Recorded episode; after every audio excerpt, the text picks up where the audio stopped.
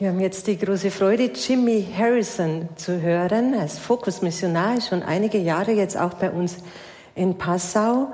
Und er wird uns von dem heiligen Ludwig Maria Grignot von Montfort erzählen und wie er durch ihn inspiriert wurde fürs Gebet.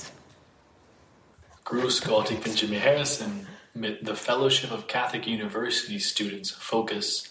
Und ich darf heute ein bisschen davon erzählen, wie ich versuche, aus dem eucharistischen Anbetung zu leben. Und ich hoffe, dass ich euch damit ermutigen kann und dass ich euch ein paar Tipps dazu geben kann.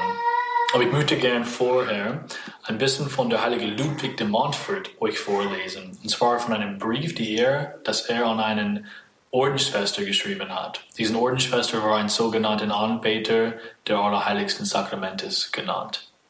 Er schreibt, Welch eine Ehre ist es für deine Körper in der Stunde deiner Anbetung vor dem heiligen Sakrament geistig geopfert zu werden. Welch ein Vorrecht für deine Seele hier unten zu tun, was die Engel und, Himmel und Heiligen im Himmel so süß und herrlich tun. Die gläubigen Anbeter geben Gott hier auf der Erde so viel Ehre, aber sie sind so wenige. Auch, denn auch die Geistigen wollen kosten und sehen, sonst verlieren sie das Interesse und lassen nach. Diese Worte sind für mich sehr herausfordernd sehr hilfreich und inspirierend. Ich versuche jeden Tag eine Stunde im Gebet zu verbringen. Es gelingt mir normalerweise, aber nicht immer. Ich habe auch zwei Kinder und ich weiß, wie es ist, beschäftigt zu sein. Aber ich tue mein Bestes, jeden Tag eine Stunde dem Herrn zu geben, zu schenken. Und oft möglich in einem Kapelle, wo Jesus Christus gegenwärtig in die Eucharistie auf dem Altar steht diesen Zeiten der Anbetung ist für mich so ein Trost und so ein Geschenk. Aber ich möchte euch ermutigen, es steht hier in seinem Brief nämlich, es gibt so wenige, die die anbeten, die ihm anbeten, denn auch die Geistigen wollen kosten und sehen. Es macht manchmal Spaß, Spaß zu beten und ich kann ganz leicht erkennen, wie er wirkt, dass er irgendwas in mir tut. Und ich spüre es und das ist was Schönes, das ist ein Geschenk, eine Gnade.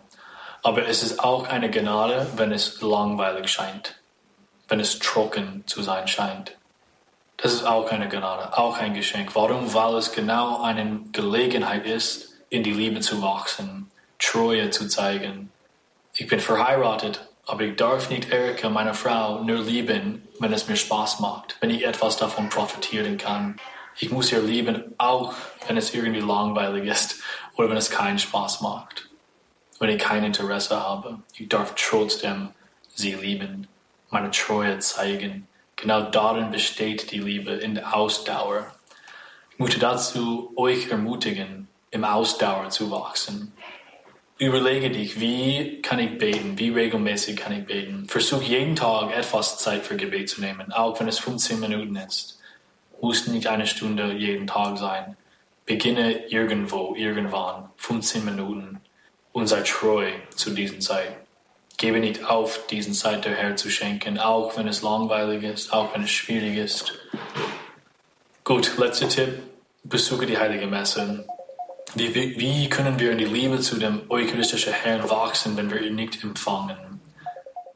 Vielleicht schau deinen Stundenplan an und überlege dir, kann ich einmal zu einem Werktagmesse gehen in der Woche und diesen Zeit der Herrn schenken mich selbst ihm zu geben in der Eucharistie und ihn in einer krassen Art und Weise empfangen zu dürfen.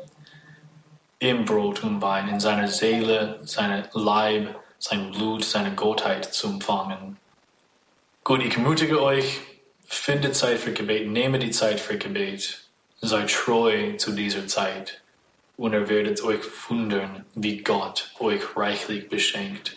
Er ist viel großzügiger als wir wenn wir großzügig mit unserer Zeit sind, wird er wahnsinnig großzügig auch sein mit uns. Danke euch, Gottes reiches Segen. Mach's gut. Ciao. Danke, lieber Jimmy, nicht nur für dieses Video und einen Aufruf zum Gebet, sondern auch für euer Engagement hier bei uns in Passau mit den Fokusmissionaren, die hauptsächlich bei uns an der Uni tätig sind und sehr viele Bible Study Groups dort haben. Wir sind sehr dankbar, dass ihr hier seid und es lohnt sich genauer nachzuschauen, was die Fokusmissionare sonst so tun weltweit.